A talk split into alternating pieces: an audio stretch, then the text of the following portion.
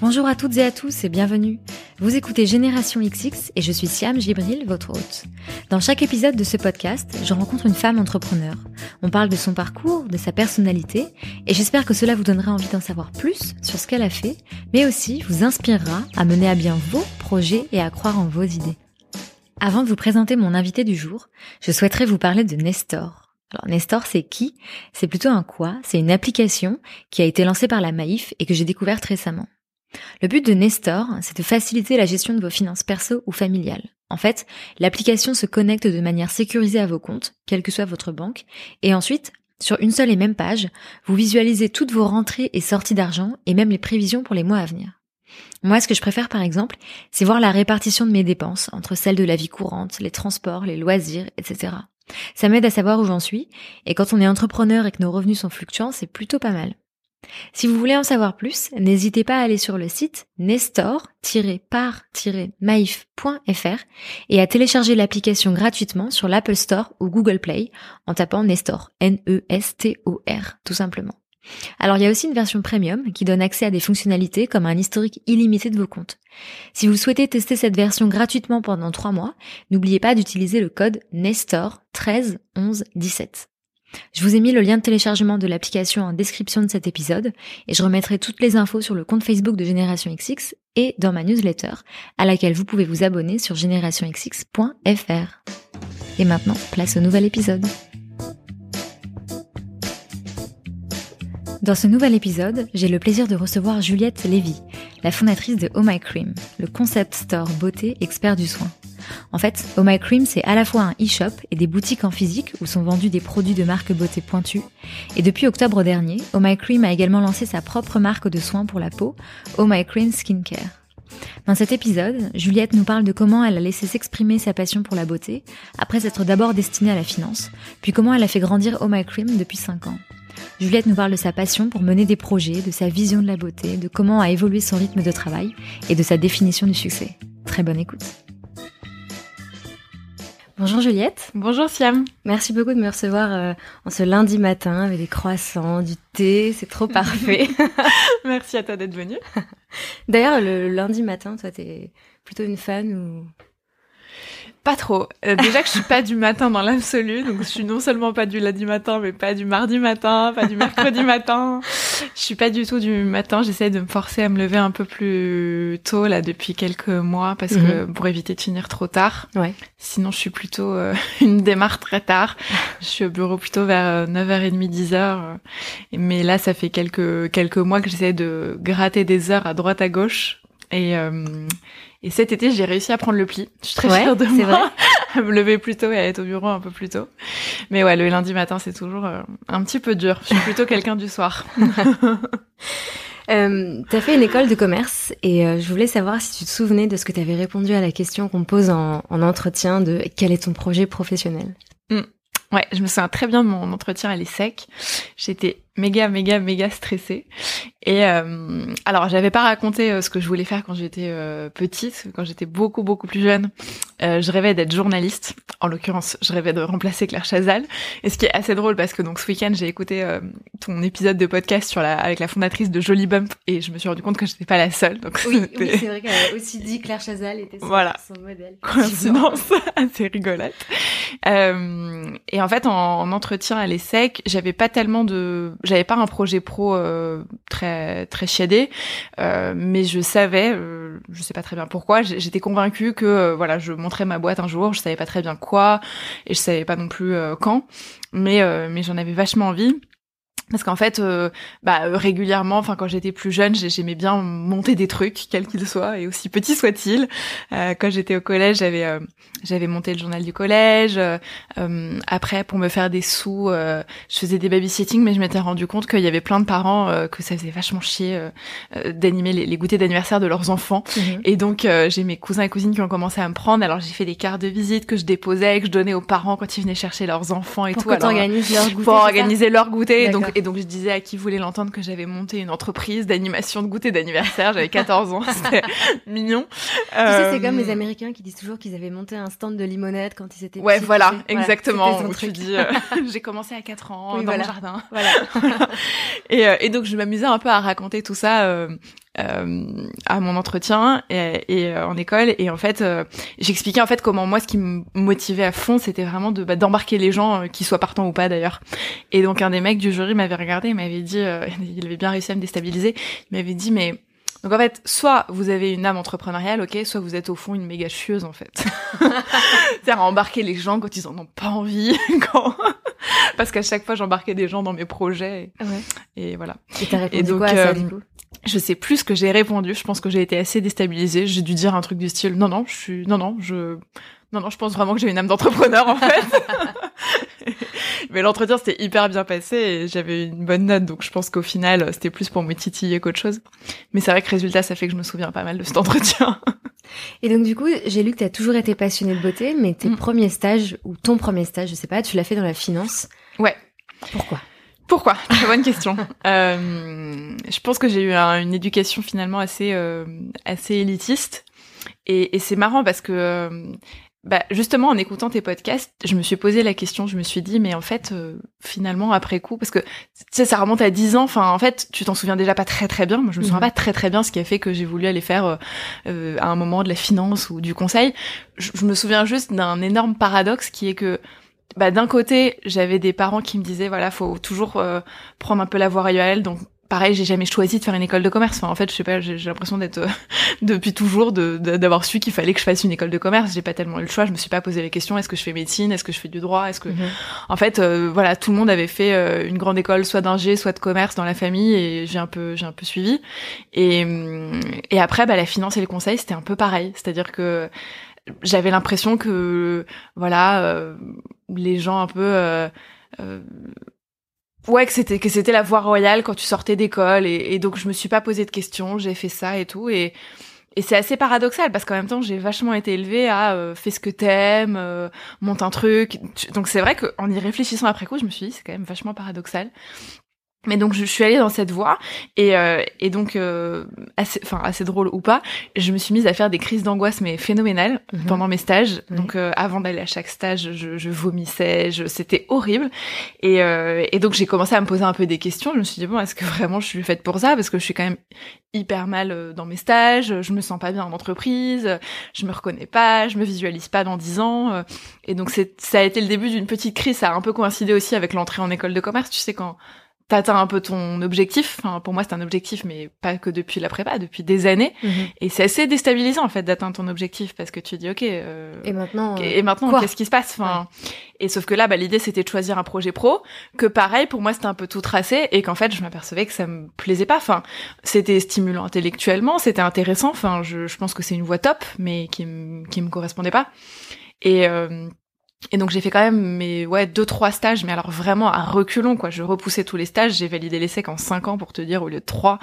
C'était la honte quoi. Je j'arrivais pas à en sortir parce que j'arrivais pas à faire les stages.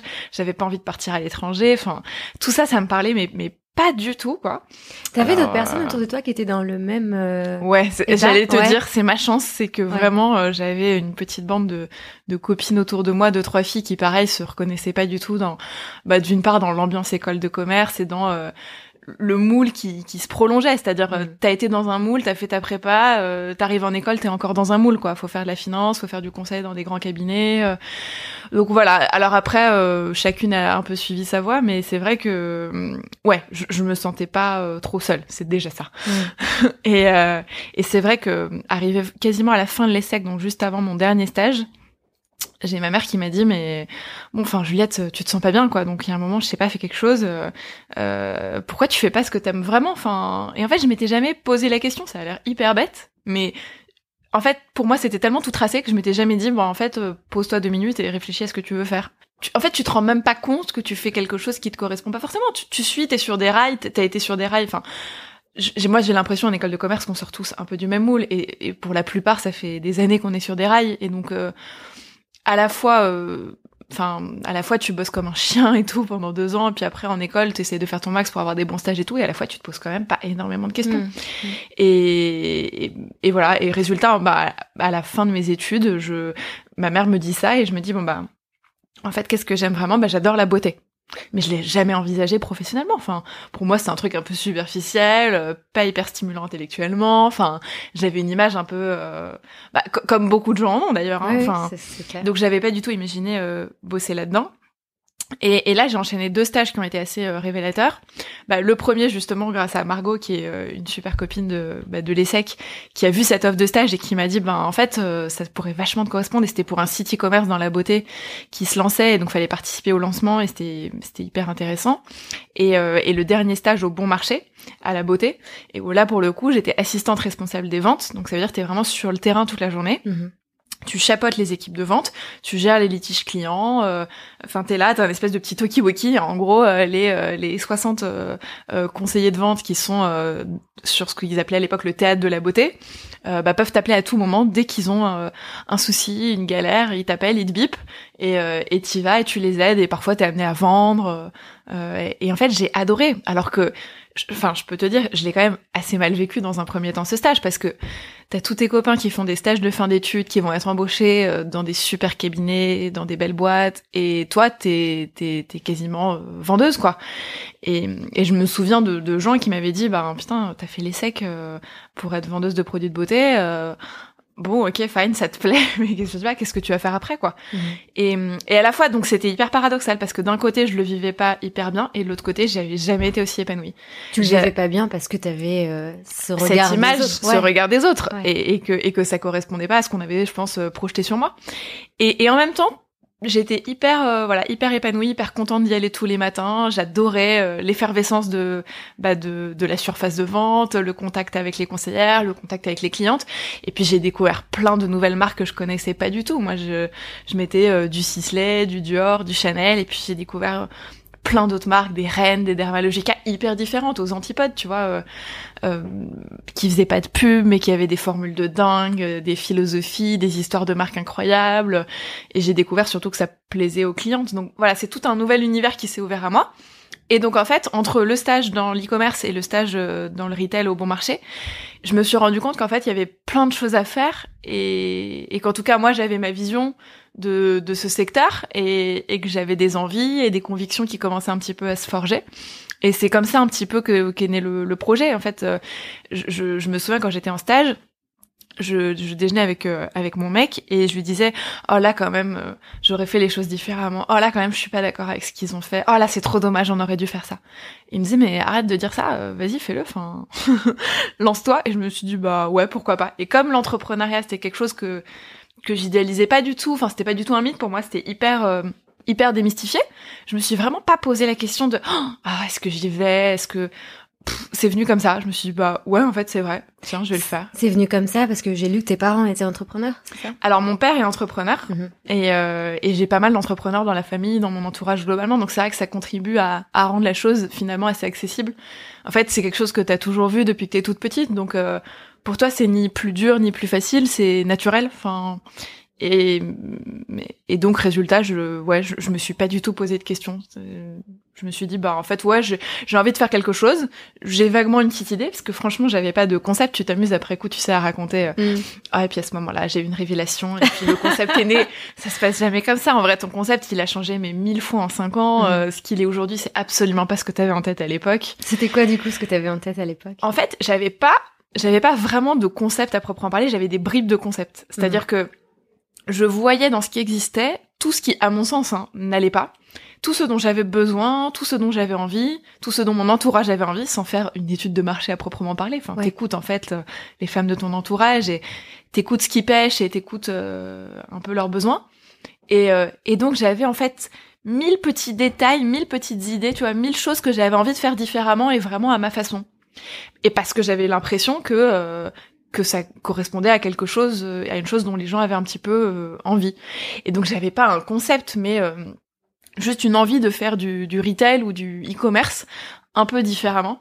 Mais mais il y avait pas de concept, il y avait ouais une, envie de défendre des marques un petit peu différentes, d'apporter un souffle de fraîcheur de ce point de vue-là, avec des marques qui soient plus clean, qui soient plus efficaces, qui investissent pas 80% de leur budget dans la pub, mais plutôt dans leur formule et qui se faisaient connaître par le bouche à oreille. Euh, une envie aussi euh, d'avoir affaire à des conseillères qui soient pas euh, maquillées comme des voitures volées, commissionnées sur la dernière nouveauté qui vient de sortir, qui n'y connaissent rien à la peau. mais qui sont parfois d'excellentes vendeuses. Hein, je dis vraiment pas le contraire. Moi, je suis par exemple Sephora, c'est un concept que j'adore. Euh, à l'époque, je me souviens que ma, ma meilleure amie euh, Lucie, on, on, allait passer nos soirées, euh, on prenait la voiture et à l'époque le Sephora des Champs était ouvert jusqu'à minuit. Mhm. Et on passait, je sais pas, une heure ou deux dans le Sephora. on se faisait tous les rayons, euh, on était tranquille. C'était un énorme supermarché de la beauté. Enfin, c'était, moi, j'adore le, le concept. C'est juste que j'avais aussi envie d'autre chose. C'est-à-dire que parfois, euh, bah, j'avais beaucoup de problèmes de peau en plus à l'époque. J'avais envie d'avoir de vrais conseils, enfin, qu'on conseille des produits qui étaient efficaces, qui allaient apporter un résultat. Euh, j'avais envie de boutiques plus à taille humaine. J'avais envie d'un truc qui soit à la fois sérieux et en même qui m'inspire confiance et qui en même temps soit un lieu de plaisir parce que l'achat beauté, euh, ça doit pas être qu'un achat plaisir, mais, mais ça doit aussi le rester. Mmh. Donc euh, voilà, c'était une somme de plein de petits détails que j'avais plus ou moins euh, voilà orchestré pour que ça en fasse un concept qui, qui, qui tienne la route et que je puisse un peu pitcher.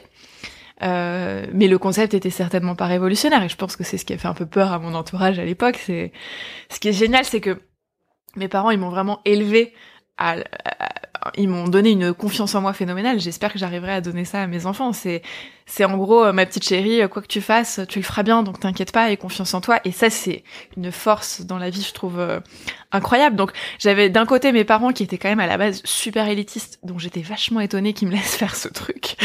Mhm. et, parce que, parce qu'ils ont été fidèles à eux-mêmes, ils ont dit, bah, dans leur élitisme, ils ont dit, bah, écoute, fais ce que tu veux, mais bosse comme une chienne et fais-le vachement bien il, fa et puis fallait quand même rempli ton euh, contrat entre guillemets d'avoir ton diplôme. Voilà, j'avais mon diplôme et je pense qu'ils avaient confiance en moi. En fait, ils savaient que de toute façon, si c'était une mauvaise idée, je m'entêterais pas éternellement et que si c'était une bonne idée, j'allais me démerder pour faire quelque chose de bien. Donc, euh, et ils savaient que j'étais travailleuse, donc quelque part. Euh, bah ouais, ils m'ont dit bah vas-y fonce si tu penses que t'as une idée, vas-y. On, on, sait que d'une manière ou d'une autre, tu te démerderas pour en tirer quelque chose et et, et étant en plus mon père entrepreneur, lui, il était, enfin, il disait quelque part, si tu te plantes, euh, bah t'auras, t'auras parachevé ton éducation aussi. Enfin, en fait, lui, pour lui, monter une boîte et se planter, c'est aussi une forme de, c'est la suite d'une école. Enfin, c'est, mm. c'est pour lui, c'était pas grave du tout. Ils, étaient persuadés les deux que j'en tirais quelque chose et qu'en tout cas, j'aurais fait ce que j'aimais. Donc, quelque part, euh, c'était bien. Euh, et donc, donc, il y avait eux qui me poussaient pas mal et ça, c'était assez agréable. Et après, j'avais forcément d'autres gens dans mon entourage qui me regardaient en me disant limite, ben, ok, euh, t'as fait les secs euh, pour devenir, pour monter ton épicerie, quoi. Enfin, c'était, c'était, j'avais l'impression vachement moins à la mode qu'aujourd'hui de lancer euh, un resto, un concept store, une marque. c'était il y a pas si longtemps, mais en fait, j'avais pas tant que ça d'exemples dans mon entourage. Mmh. Donc, c'est vrai que c'était en 2012, c'est ça que tu t'es C'était en 2012. Ouais. Et en fait, aujourd'hui, tu vois, si je devais me lancer, j'ai l'impression que c'est vachement à la mode. Enfin, Complètement différent. Les, les, les, les voilà des gens qui sortent euh, de, de, super écoles avec des beaux diplômes et, et qui montent euh, bah, un resto, un magasin, euh, une marque, parce que les, les nouvelles, les nouveaux modes de consommation entre guillemets plus authentiques, bah, sont vachement à la mode en ce moment. Mm. Mais à l'époque, j'ai l'impression que c'était moins le cas et donc il y avait quand même beaucoup de gens qui me regardaient en se disant mais qu'est-ce qu'elle va faire? Un nouveau distributeur de beauté ok mais Sephora et Marionneau c'est pas des énormes mastodontes? Alors j'étais bah si mais je suis convaincue qu'il y a de la place pour faire les choses en fait encore euh, différemment à ma façon puis après on verra si je trouve euh, ma clientèle ou pas, enfin, advienne que pourra. Je, je me suis même pas posé la question de savoir si ça allait marcher ou pas. En fait, pour moi, c'était une évidence, quoi. C'était, bah moi, je ressens un besoin. J'imagine que je suis pas la seule et, et, et, j'ai toujours été aussi convaincue que si tu fais les choses un peu avec euh, en étant vrai et avec authenticité et avec passion, ça pour le coup, j'ai toujours vachement marché à ça et j'ai toujours été convaincue que qu'il en sortirait quelque chose. Je savais pas quoi, mais voilà. Donc je suis partie à ce moment-là. Et donc qu'est-ce qui t'a fallu pour te, de quoi t'as eu besoin pour te lancer concrètement? Euh, Alors euh, pour me lancer, donc déjà il me fallait un petit bureau. Euh, je suis rentrée, je suis rentrée des vacances familiales. Euh, c'était les vacances de Noël 2011. Et premier jour, donc mon père qui avait sa boîte m'a dit bah voilà j'ai un petit coin de bureau là pour toi, euh, vas-y installe-toi. Et je me souviens, c'était vraiment lundi 2 janvier 2012. J'arrive, je débarque, je m'étais acheté un ordinateur tout neuf et, euh, et je me suis mise à pleurer dans la salle de réunion parce qu'en fait j'avais aucune idée de par où commencer. je me suis dit mais qu'est-ce que je fous là mon sang? Je me suis sentie un petit peu seule aussi. Euh, mais voilà, j'ai en fait j'ai en quelques heures, tu vois, je me suis dit bon allez, j'ai repris mes réflexes de bonne élève. Je me suis dit bon bah on va ouvrir PowerPoint et puis on va faire un business plan. Alors euh, j'ai démarré mon business plan, donc là c'est là que j'ai essayé de réfléchir à voilà à, monter un petit concept, euh, faire les premières prévisions de chiffre d'affaires, etc. Donc je me suis rendu compte que j'aurais besoin d'argent. Moi, je sortais d'école, j'avais pas d'économie, euh, euh, donc je me suis dit qu'il fallait que je lève des fonds. Et j'ai eu la chance d'avoir dans mon entourage un apporteur de, fonds qui, en fait, avait un réseau de, de, de personnes qui défiscalisaient leur ISF dans le cadre de la loi TEPA. Et, euh, et, donc lui, il avait l'habitude de faire pitcher des, des gens qui voulaient leur monter leur boîte Mhm. devant ce réseau de personnes qui souhaitaient investir. Euh, donc mes deux premiers réflexes, ça a été de trouver bah, les premiers partenaires, donc les premières marques qui soient d'accord pour que je les distribue, et les premiers financements pour pouvoir commencer à monter mon site internet, puisqu'à l'époque le projet c'était d'avoir un pure player. J'avais pas du tout l'idée d'une euh, boutique. Donc le, le but c'était donc d'avoir ton site internet sur lequel tu allais vendre des marques, euh, comme tu disais, qui sont pointues, qui sont Voilà. euh, avec des super compositions. Et, et Voilà, des marques particulièrement pointues, avec des contenus éditoriaux, parce que moi j'adorais acheter en ligne, Mhm. mais que je trouvais que les sites à l'époque c'était une succession de de de, de, de packshots, de, de, de vignettes, euh, sans aucun conseil, sans il n'y avait pas le côté aspirationnel que pouvaient avoir par exemple des blogs ou des ou des journaux en ligne. Mhm. Et, et j'étais, je trouvais ça dommage parce que moi, ce qui me donnait envie d'acheter un produit, bah, c'était quand je lisais le L ou quand je lisais un blog. Et quand j'arrivais sur les sites, bah, ok, je pouvais trouver le produit, mais mais le site me donnait jamais envie d'en acheter un autre et je pouvais jamais passer des heures sur un sur un site e-commerce. Et je me suis dit, euh, j'adorais à l'époque Net à porter, Mhm. qui est une référence en matière de mode, mais il y avait pas un peu l'équivalent en matière de beauté. Et, et donc je me suis dit, bah, je vais je vais lancer un site avec de très beaux visuels, de super contenus, plein de conseils hyper poussés, et en plus des marques que tu trouveras pas à chaque coin de rue et qui apportent vraiment autre chose. Euh, donc voilà, donc j'ai donc j'ai cherché des investisseurs. Euh, euh, donc j'ai pitché devant une, une trentaine d'entre eux dans une salle qu'on avait qu'on avait louée.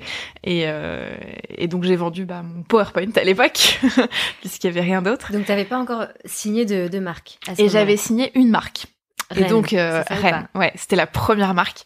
Je me souviens pareil d'un un déj avec euh, Margot et Guénola, deux copines d'école de, commerce, et euh, et je pleurais parce que je disais mais c'était c'était mon premier, mon deuxième gros craquage, donc on était je sais pas trois mois euh, après, et j'envoyais plein de mails à toutes les marques que j'adorais et aucune me répondait quoi.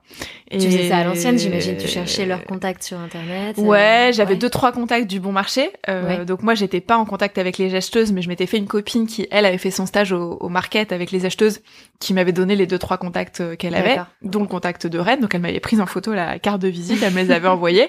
Et tous les autres, ouais, c'était du LinkedIn, du Facebook, du. J'essayais de trouver euh, des, des contacts comme je pouvais, et euh, et personne me répondait.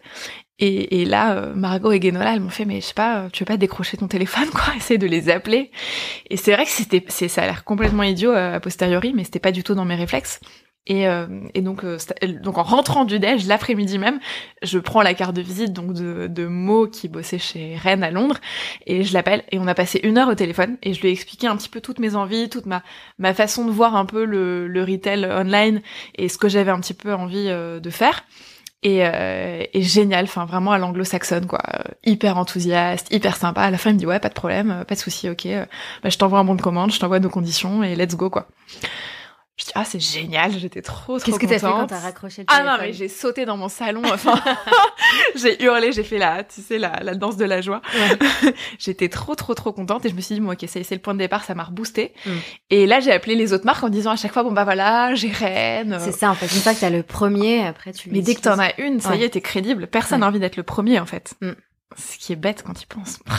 Mais euh, et donc après, j'ai, la deuxième, ça a été Joël Chioco, qui était pareil, une marque euh, quand même distribuée nulle part, sauf, dans son institut et chez Colette, donc une marque hyper prestigieuse qui a une distribution hyper sélective et je me suis dit mais comment est-ce que je vais l'avoir et j'ai eu un rendez-vous avec elle et je pense qu'elle a craqué pour le côté euh, jeune euh, dynamique enfin elle, avait envie d'aider et et, et je sais pas elle, elle a adhéré à quelque chose je sais pas très bien quoi et elle a dit oui et pareil je me suis sentie pousser des ailes je me suis dit mon dieu si Joël Chioco a dit oui mais et après voilà après la plupart des marques ont dit oui je me suis encore pris des noms, hein, notamment Dermalogica, qui est la marque chez qui j'ai rencontré Marion, qui a été Mhm. une, de nos- une des tout premières membres de l'équipe.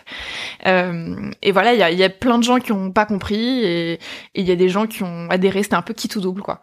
Les gens adoraient ou au contraire, ils voyaient vraiment pas l'intérêt. Mhm. Et donc j'ai réussi à me lancer. Donc j'ai j'ai levé des fonds. On a levé 400 000 euros pour se lancer auprès de Business Angel. Euh, j'ai eu une quinzaine de marques et je me suis dit ok, donc là c'est bon, on peut démarrer.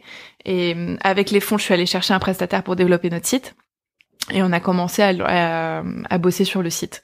Et là, il s'est passé combien de temps donc entre le début janvier où t'étais avec ton nouvel ordi sur Voilà. euh, le bureau et, et la levée de fonds et les premiers partenaires Six mois. En gros, en six mois, il y avait euh, le business plan, les premiers, les premiers investisseurs, les premières marques et, euh, et les premiers prestataires pour commencer à travailler. J'avais trouvé notre DA, j'avais trouvé notre prestataire e-commerce. Et donc, j'ai vraiment commencé à, à bosser concrètement sur le projet euh, en juin.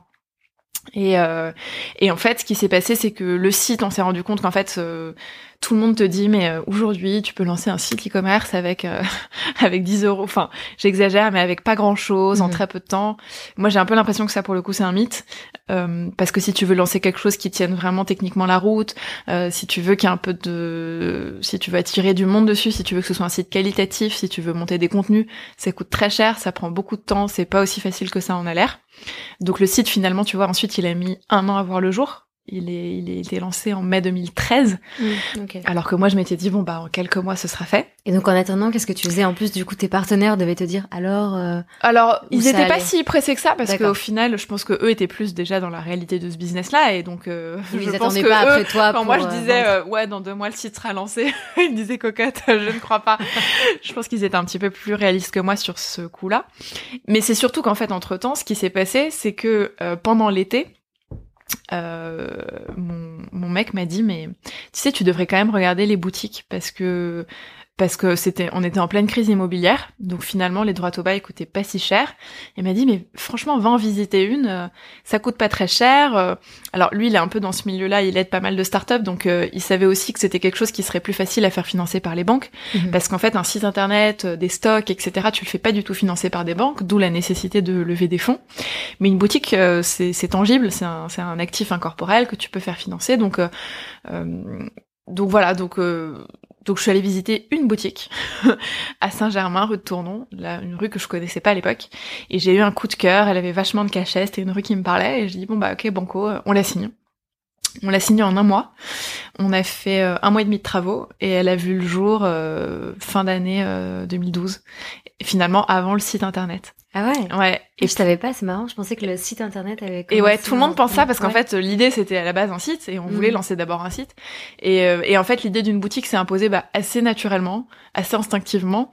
Euh, aussi de par le fait que ben en cosméto c'est important parfois de toucher les produits, de les essayer. Donc euh, c'était pas une idée délirante. J'ai vu que ça coûtait pas si cher. Notre première boutique, elle nous a mais rien coûté quoi. La banque a suivi tout de suite alors qu'on n'avait pas de chiffre d'affaires, on n'avait pas démarré l'activité. Donc tu as porté par tous tous ces indicateurs au vert, tu vois, je me suis dit bon bah allez euh, lançons-nous.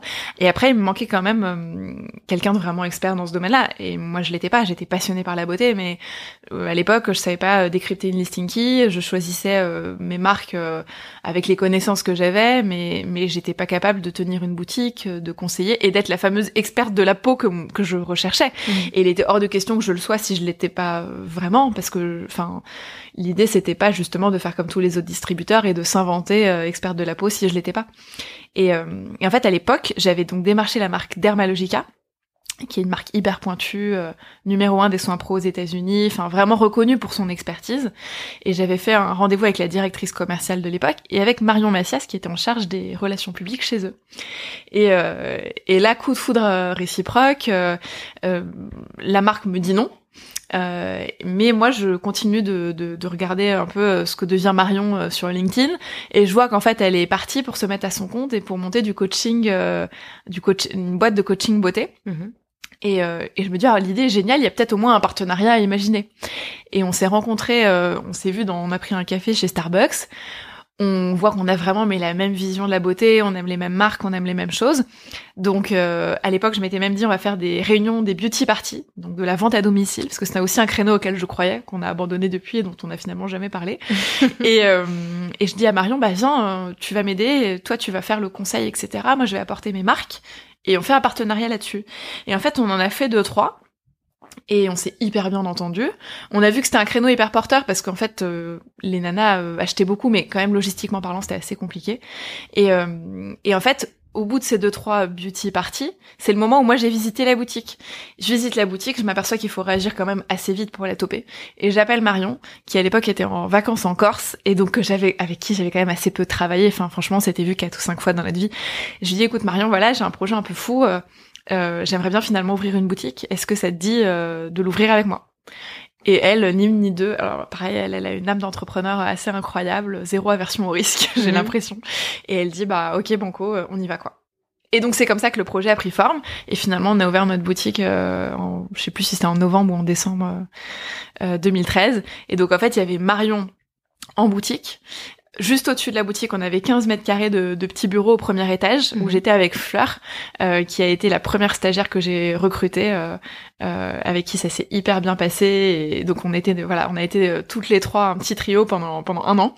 Et donc il y avait Fleur là-haut qui m'aidait sur toute la partie e-commerce, euh, sur un peu tout, parce que finalement, quand tu commences, bah, tout le monde touche à tout dans une équipe.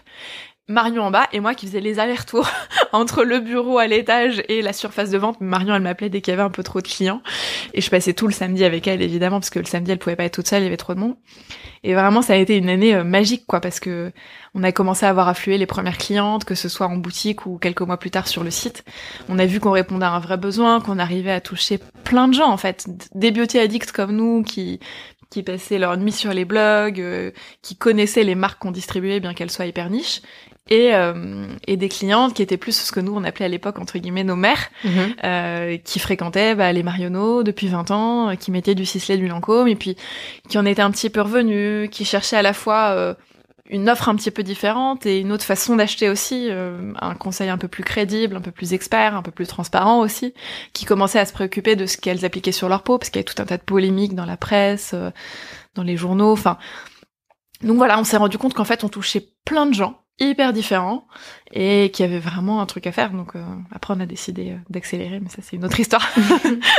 et du coup là, euh, c'est allé hyper vite et t'as eu la chance, enfin de la chance non parce que c'est du travail bien sûr, euh, d'avoir du coup des partenaires financiers qui t'ont suivi et les investisseurs privés au départ et ensuite les banques.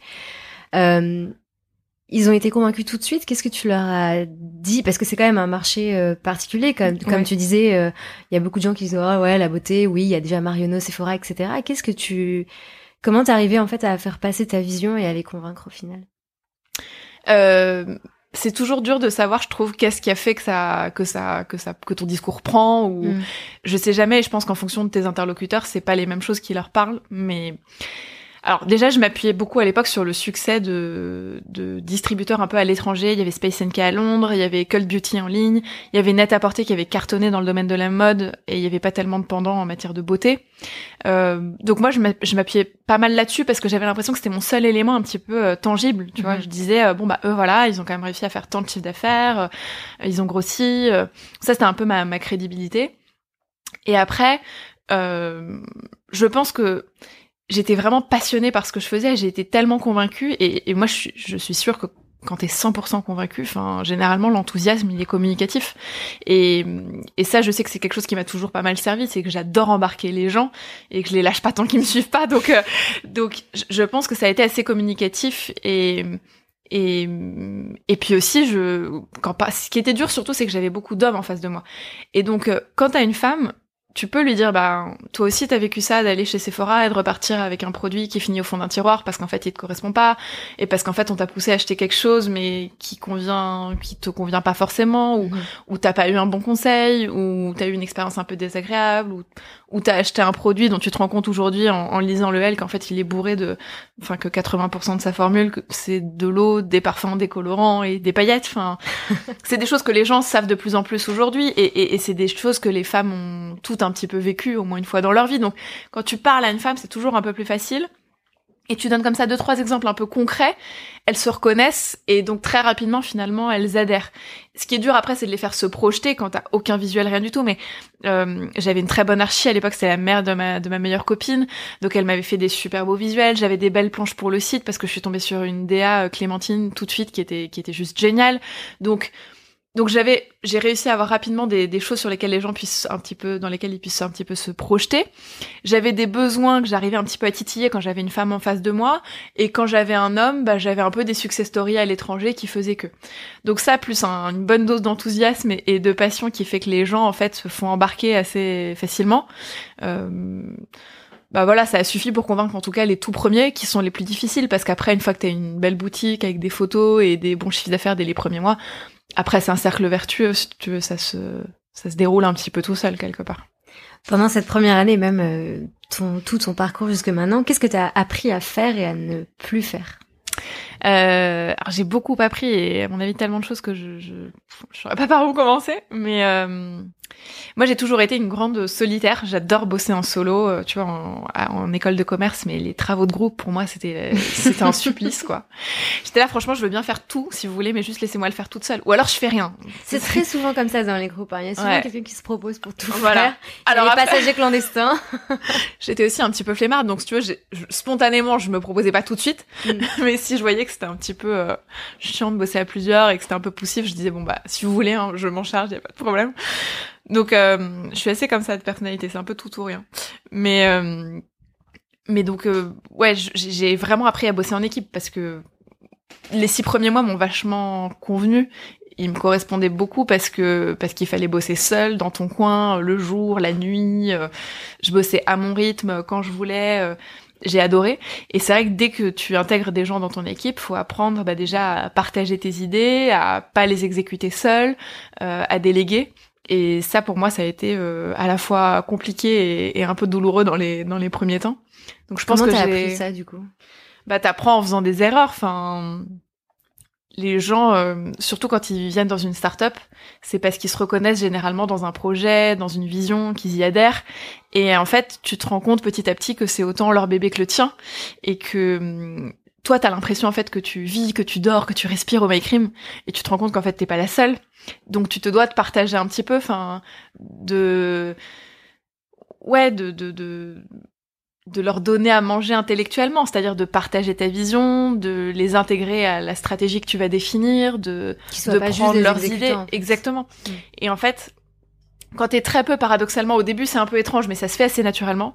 Et quand tu commences à être 10 ou 15 dans un bureau, ben, c'est, plus dur aussi. Donc, euh, donc je sais, je sais pas très bien comment j'ai appris à faire ça et je sais pas si je le fais très bien. Aujourd'hui, je pense que mon, mon gros axe d'amélioration, c'est le management, c'est comment fédérer des équipes, c'est comment, voilà, mais, mais, mais bon, ça se fait petit à petit quand, en fait, quand tu réalises que, que les gens sont au moins autant à fond que toi, que ça leur tient au moins autant à cœur, et que et que résultat bah tu te dois de de, de partager ça et d'apprendre à déléguer et d'apprendre à pas tout faire et et aussi parce que tu te rends compte que tu peux pas tout faire t'as pas le temps matériellement et t'as pas forcément les capacités non plus enfin t'es jamais bon dans tout donc euh, donc ça, ça s'est fait assez euh, assez naturellement.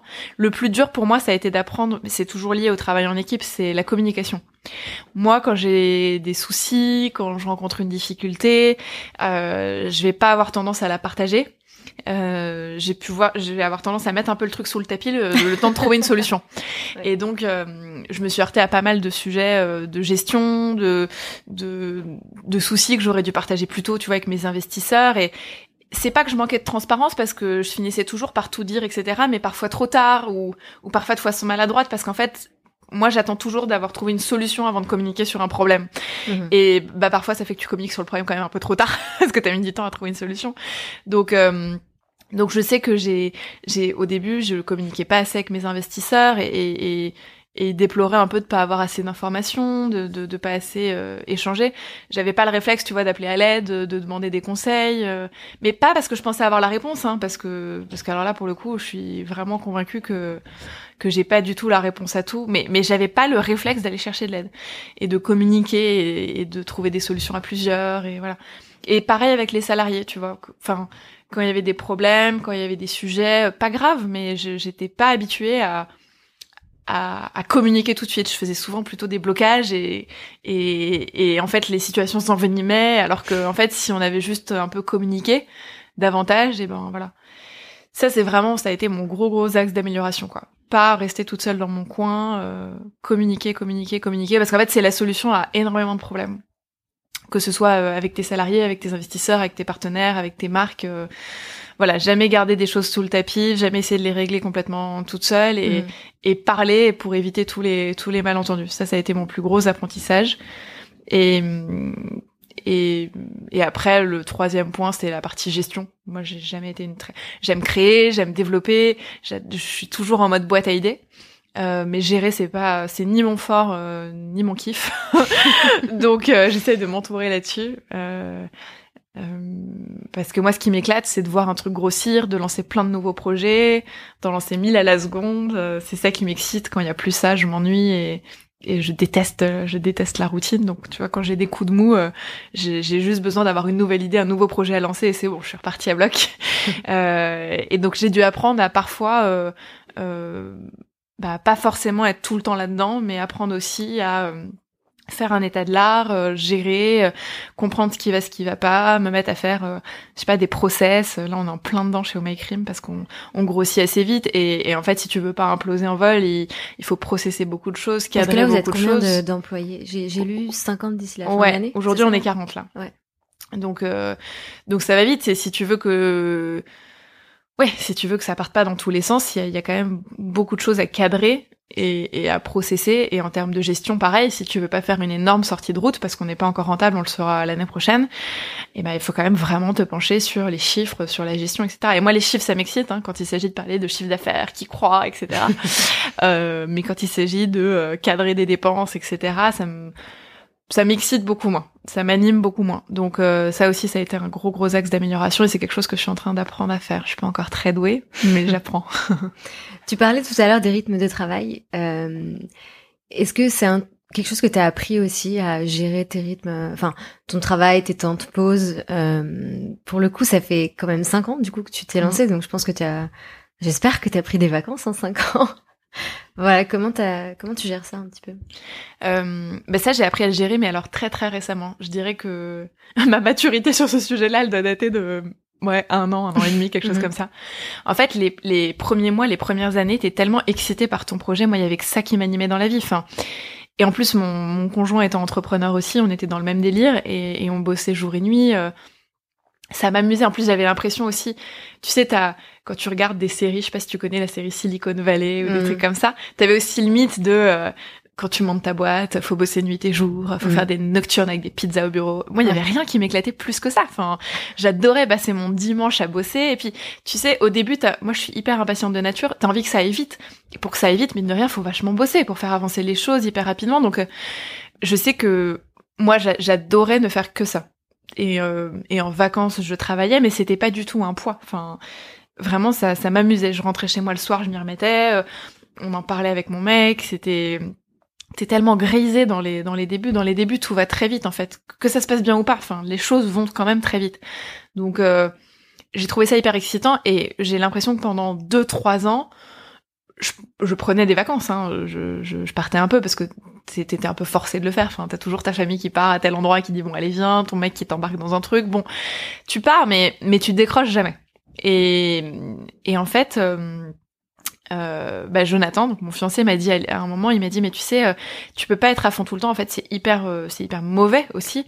C'est bien intense, c'est rigolo et tout, mais tu peux pas tenir sur la sur sur la longueur. Et et en fait, l'entrepreneuriat c'est pas un sprint, c'est un c'est un marathon en vérité. Donc donc attention. Et et en fait, c'est marrant parce que moi ça me parlait vaguement tu vois parce que tu l'entends vachement autour de toi. Faut faire du sport faut avoir un mode de vie sain faut savoir couper etc mais tu dis bon allez c'est des vérités générales à la con. Euh, moi ça m'éclate ce que je fais. Euh, je ressens pas forcément le besoin de couper. Donc euh, bon je suis mon instinct et je continue comme ça. Mhm. et c'est marrant parce que ce qui m'a fait un peu prendre conscience qu'il fallait un peu changer de rythme c'est bah, d'une part c'est les filles de mon équipe. Parce qu'en fait elles étaient sur le même rythme et j'ai commencé à sentir que il y avait plein de sujets qui devenaient hyper hyper tendu euh, ou trop qui nous tenait trop à cœur parce qu'en fait on était trop dedans. Et quand t'arrives pas du tout à prendre du recul sur les choses en fait c'est hyper mauvais. Et tu prends plus les bonnes décisions et t'as plus les idées claires et et, et donc c'est marrant parce qu'il y, il y a eu un peu cet effet miroir, tu vois, c'est en le voyant chez elle que je me suis dit, mais en fait, chez moi, ça va être exactement pareil. Mhm. Et je me suis dit, mais c'est pas sain. Et en plus, les gens me disaient aussi, euh, c'est pas un bon exemple à donner. Euh, franchement, je regardais les vacances que prenaient les filles, mais c'était c'était honteux quoi. Enfin, donc j'essayais de dire, mais je sais pas, prenez plus de vacances, prenez plus de jours. Là, vous n'avez pas du tout pris vos jours euh, cette année. Et en fait, elles en avaient pas envie. Et je pense que c'était sincère. Enfin, de même que moi, j'avais pas du tout envie de couper en vacances. Enfin, sinon, ça me manquait. Mais il n'empêche que c'était pas sain. Et, je me souviens de mes parents qui me disaient à l'époque aussi, euh, tu sais, tu devrais prendre plus de vacances et prendre plus de jours, ne serait-ce que pour montrer l'exemple. Et parce que parce que si ton manager il, fait des horaires pas possibles et il prend jamais de vacances, ben tu culpabilises aussi de le faire. Donc c'est mmh, un très très mauvais exemple quelque mmh. part. Et donc euh, entre voilà l'équipe et moi dont je sentais qu'on devenait un petit peu trop à un peu trop dedans et que et que ça risquait de tourner mal si on prenait pas un tout petit peu de de recul et, et, finalement paradoxalement il fallait que les choses nous nous tiennent un tout petit peu moins à cœur. Ça a l'air hyper fou de dire ça. Enfin t'as envie que les gens soient hyper impliqués et tout mais t'as aussi envie quelque part qu'il y ait une distance un peu saine qui, qui se mette en place parce que sinon c'est en fait c'est pas tenable. Et je commençais à réaliser que vraiment effectivement c'était pas tenable. Et moi au bout d'effectivement je dirais euh, 3-4 ans, c'est là que j'ai commencé à le ressentir. Je pense que j'ai commencé à être déjà très très fatiguée. Et puis tu rentres dans une phase où tu peux pas avoir en permanence des nouveaux projets, tu commences à rencontrer aussi des difficultés. Enfin, de l'extérieur, tu vois un business qui croît, tout le monde dit oh génial, euh, success story, ça va hyper vite. Et toi, tu vois l'envers du décor et tu te dis bah oui, ça va hyper vite, on a un chiffre d'affaires qui explose, c'est top et tout.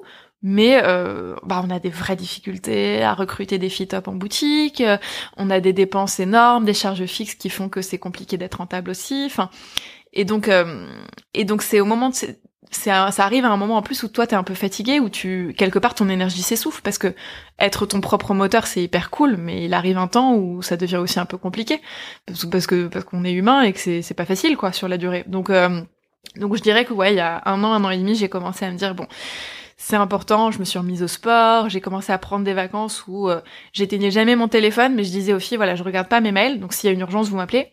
Mais euh, j'essaie de pas regarder mes mails. Bon, j'y arrive plus ou moins. mais, euh, mais mais mais voilà, les dernières vacances là en mai, euh, franchement, pendant une semaine, j'ai pas regardé mes mails, vraiment, et j'ai rien fait. Donc tu t'y arrives, et résultat, les filles se l'autorisent, je pense, un petit peu plus. Et, et donc, t'as un rythme. Et parfois, je culpabilise. Hein. Je me dis, mon Dieu, mais je reste pas jusqu'à 22h tous les soirs. Enfin, maintenant, euh, ouais, j'arrive à 9h le matin, je pars à 20h le soir. Bon, je m'y remets un soir sur deux après dîner, hein, et, et le week-end aussi. Mais, mais tu vois, je, je rechigne vachement plus maintenant à bosser le week-end. J'en ai moins envie. Et pourtant, j'adore ce que je fais. Euh, mon boulot me motive à fond. Il y a plein de projets qui m'excitent.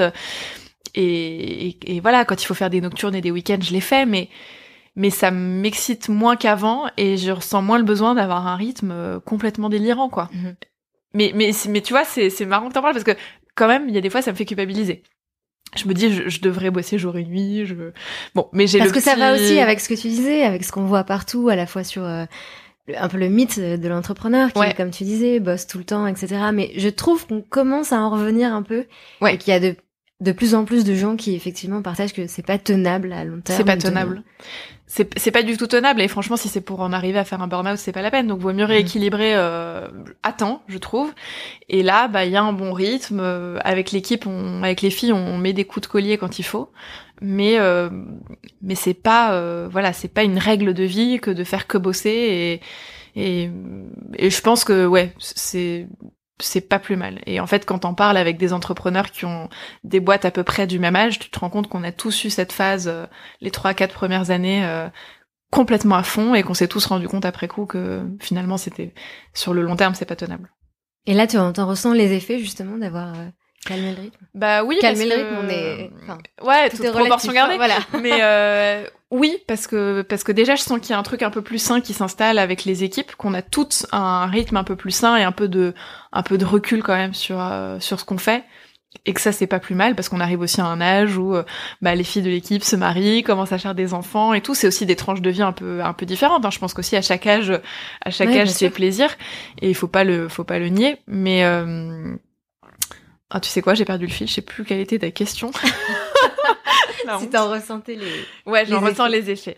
oui, parce que quand tu pars en vacances et que tu décroches euh, vraiment ou que tu prends des vrais week-ends, bah t'as aussi plus d'idées. Parce que parce que t'as as le cerveau un peu libre et et, ouais, t'arrives t'arrives plus à avoir des idées, t'arrives plus à avoir les idées au clair. Quand il y a des conflits, quand il y a des difficultés au bureau, t'arrives aussi mieux à les gérer parce que t'as un peu plus de recul. Donc ouais, je pense que clairement, euh, à partir de maintenant, c'est un peu la clé. Et du coup, dans ces moments de temps libre, qu'est-ce qui t'a inspiré récemment, que ce soit un voyage, un livre, une personne? Euh, j'ai pas beaucoup le temps de lire et je voyage pas énormément. Mais dans mes lectures, moi, je, je dévalise euh, deux fois par an le rayon, tu sais, un peu business de, de Amazon. Et je, je m'achète par euh, grosses vagues, bah, justement avant les vacances généralement. Donc c'est ma façon de décrocher euh, sans décrocher. Et j'adore tous les livres sur l'entrepreneuriat. Donc je sais pas, dernièrement j'ai lu je sais plus qu'est-ce que c'était le titre, c'était euh, il, m'avait dit que c'était impossible par le fondateur de Criteo ou j'ai lu Onward, c'est toute l'histoire de Starbucks ou euh, l'histoire un bouquin pareil dont je me souviens plus le titre mais c'était sur toute l'histoire d'Amazon, mhm.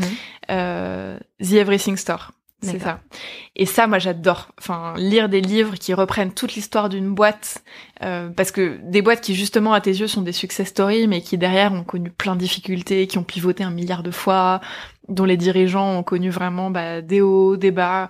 Moi, c'est vraiment, c'est, je regarde pas de télé-réalité, j'aime bien les séries, mais ma série préférée, c'est vraiment ça, quoi. C'est lire des interviews et des histoires d'entrepreneurs. Ça me, ça, ça me rebooste. Tu vois, quand j'ai un coup de mots, je lis ça et en fait, ça te, t'as l'impression qu'il y a un univers des possibles euh, complètement incroyable, que il y a plein, de, ça te donne plein d'idées. Enfin, tu vois, même quand ça touche pas à ton domaine ou à ton secteur, je trouve que ça donne plein, plein, plein d'idées. Donc, j'adore lire ce genre de livres. J'adore euh, euh, par vague comme ça, j'ai des entrepreneurs qui m'inspirent. Je sais pas, Nathalie Massenet de Net à Porter, Fanny Moisan de Vestiaire Collective, Morgane de Cézanne, euh, Frédéric Bius de Sandromage Claudie Pierlot. Et dans ce cas-là, je me fais un peu des, je suis un peu obsessionnelle comme fille, donc je, je les. Là, tu vas nous révéler que t'as des portraits d'eux dans ta chambre. non, quand même pas. Mais disons que pendant une semaine, je peux passer mes soirées à, à chercher toutes les vidéos YouTube, toutes les interviews mm. qu'ils ont pu faire, euh, et, et, et, voilà. Et donc je, et je me les enfile toutes les unes après les autres. Je cherche les articles sur eux dans Business of Fashion, et j'adore ça. Vraiment, moi, je j'admire beaucoup les, les entrepreneurs à succès, et c'est et quand je me fais des vagues comme ça de vidéos, de bouquins sur eux, c'est généralement les moments où j'ai le plus d'idées et ça me ça m'inspire énormément. T'as dit un mot euh, intéressant, succès. Ouais. Tu, pour toi, c'est quoi le succès? C'est hyper dur comme question. Hein. Question piège. C'était pas prévu. La question piège. Euh, le succès. Je sais pas. Moi, je sais que ce qui m'anime et quand j'ai un peu l'impression de d'y arriver ou quand je m'imagine y être arrivé entre guillemets, euh, je sais pas, d'ici 10, 20, 30 ans, je sais que j'associe ça à quelque chose de grand. J'ai toujours voulu, euh, euh, même au tout début de My Cream, tu vois, j'avais envie que ce soit quelque chose de grand. Ça, c'est quelque chose qui m'anime parce que j'adore créer, parce que j'adore développer, et que si c'est pas grand quelque chose, ou si ça a pas la perspective d'être un jour très gros, quelque part, ça m'excite pas. Donc, euh, pour moi, le succès, c'est peut-être euh, créer quelque chose de grand qui corresponde à une chose dans laquelle je crois.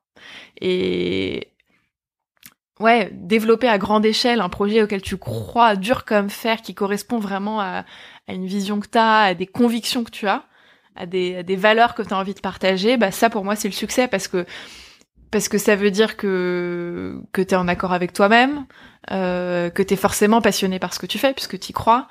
Euh, et ça c'est ce qui fait que bah, que le matin quand tu te réveilles euh, t'es trop contente d'aller bosser, euh, t'as quelque chose qui t'anime au quotidien. Moi, je marche vachement au challenge et à l'excitation, donc euh, bah, d'où c'est deux pendant pour moi du succès. En tout cas, en tout cas, qui ferait qu'un jour, euh, enfin, qu'aujourd'hui je suis très épanouie et que je le resterai dans les années à venir. C'est voilà, continuer à faire ce qui me passionne et ce en quoi je crois, et à grande échelle pour le côté un petit peu euh, un peu excitant et le et la définition un peu plus normale du succès, on va dire.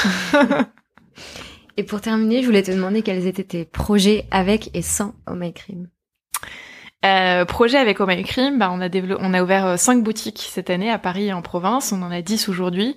Donc l'idée c'est de continuer à développer le, le retail physique puisque euh, on a la conviction qu'il y a de la place pour un pour un retailer en France.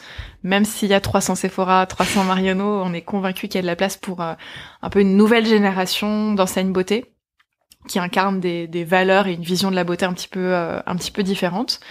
Donc, euh, donc les projets pour cette fin d'année et l'année prochaine, c'est euh, développer, continuer à développer des boutiques, développer le site e-commerce, notamment à l'international, parce que il commence à bien, bien cartonner en France. Euh, lancer une marque en propre.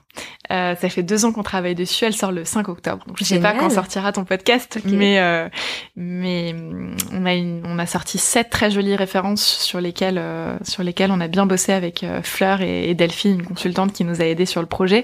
Et ça c'est vraiment un bébé qui me tient énormément à cœur parce que on a pu vraiment concrétiser notre vision de la beauté dans une marque mhm. qui porte qui porte des valeurs très fortes, qui qui a un angle d'attaque hyper spécifique. On s'est focalisé sur euh, sur les gestes essentiels, les gestes un petit peu euh, de base que sont le nettoyage, l'exfoliation et euh, l'huile de soin, l'hydratation. Trois gestes qui sont fondamentaux mais qui sont tellement basiques et quotidiens que la plupart des gens les négligent alors que finalement ce sont eux qui font toute la différence.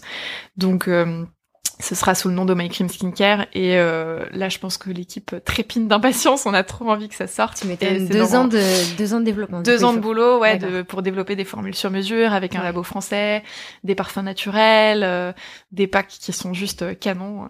Je te montrerai ça juste après. Et euh, et ouais. Donc ça c'est ça c'est un des gros gros projets de cette année aussi dont on sait pas très bien ce que ça va donner. Ce qui fait qu'aujourd'hui on est à la fois distributeur créateur, euh, prescripteur avec la partie contenu sur le web. Donc on a on a trois axes qui sont finalement tout jeunes et dont moi j'ai vraiment hâte de, de voir ce qu'ils vont donner dans les dans les années à venir et de voir voilà qu'est-ce qui va mieux marcher. Est-ce que mmh. c'est l'e-commerce? Est-ce que c'est le retail physique?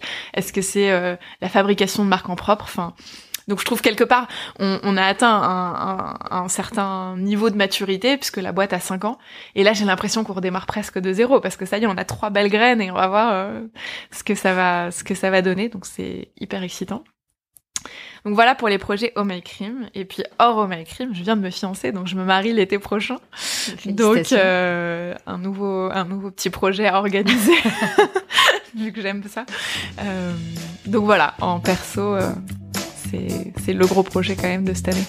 Bah, merci beaucoup Juliette. Merci À très vite. À bientôt. Merci beaucoup à Juliette pour son accueil et pour cette conversation. Et bravo à elle et toute son équipe pour le lancement de la marque Oh My Cream Skincare, dont je suis fan depuis que j'utilise les produits. Pour les découvrir vous aussi, rendez-vous sur ohmycream.com.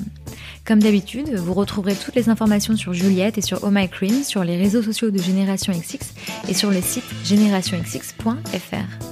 Merci infiniment pour votre écoute, j'espère que ce nouvel épisode vous a plu, et si oui, n'oubliez pas de laisser un commentaire et 5 étoiles sur iTunes et d'en parler autour de vous. A très vite, et d'ici là, prenez soin de vous.